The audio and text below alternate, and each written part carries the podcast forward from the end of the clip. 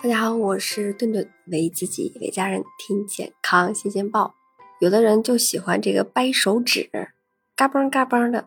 然后呢，你就会想，那如果我长时间的掰手指，会不会导致我们手指的关节炎呢？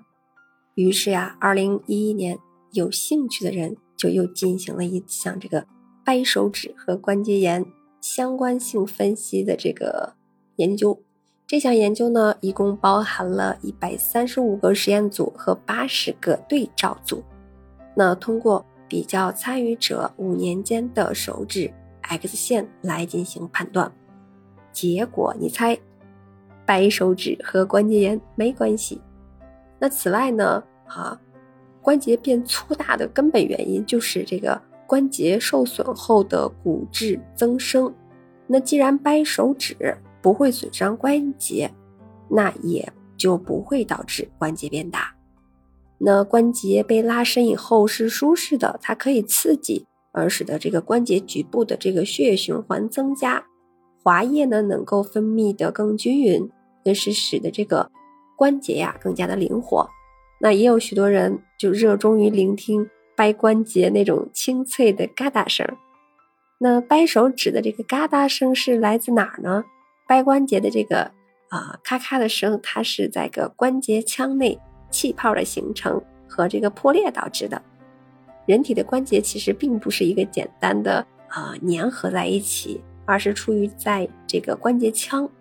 那这是一个密闭的负压腔，一般呢很少有血管，所以呢一般啊都要靠这个负压来啊吸入外界营养。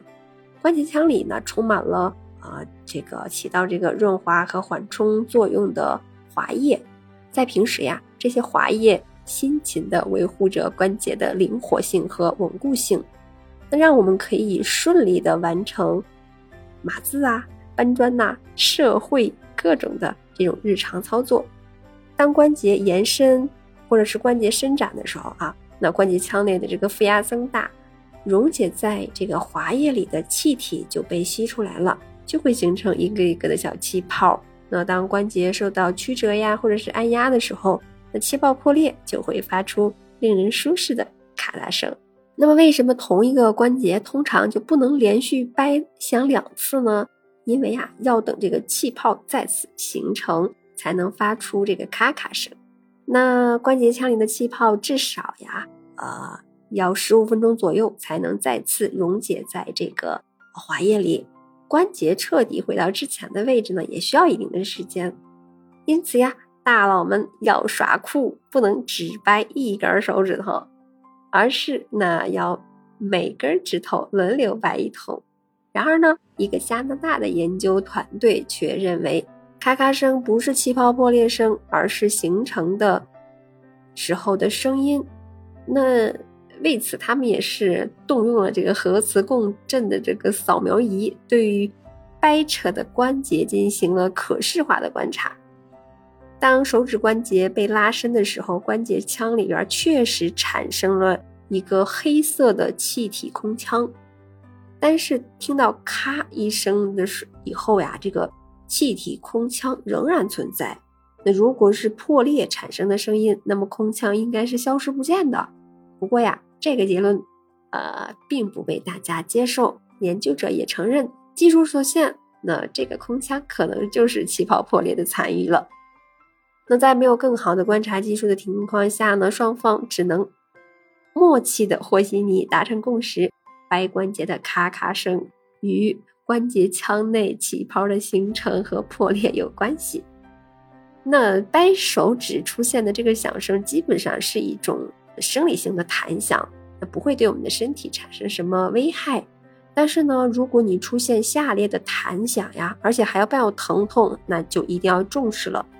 你比如说，正常人的膝关节，那它是很难被压出弹响的。关节不好的人，一个下蹲就有声音，并且呢，有可能会伴随着疼痛。如果你的髋关节，就是只要在抬腿活动的时候，或者走路的时候，如果响声，啊，甚至会有疼痛，那都是属于一个不正常的情况，一定要及时去医院啊，及时就诊。同时呀，呃，尽管掰关节不会引起关节炎，但是呀，也经不住您频繁的用力劲儿，使劲掰。那你就好比小时候我们爱捏这个泡泡纸，捏一次两次，心里边舒服，还能解压。那然而次数多了，那泡泡纸就烂掉了。如果你的十个手指已经掰完了一轮了，不妨呀再去掰掰对象的手指，过过瘾。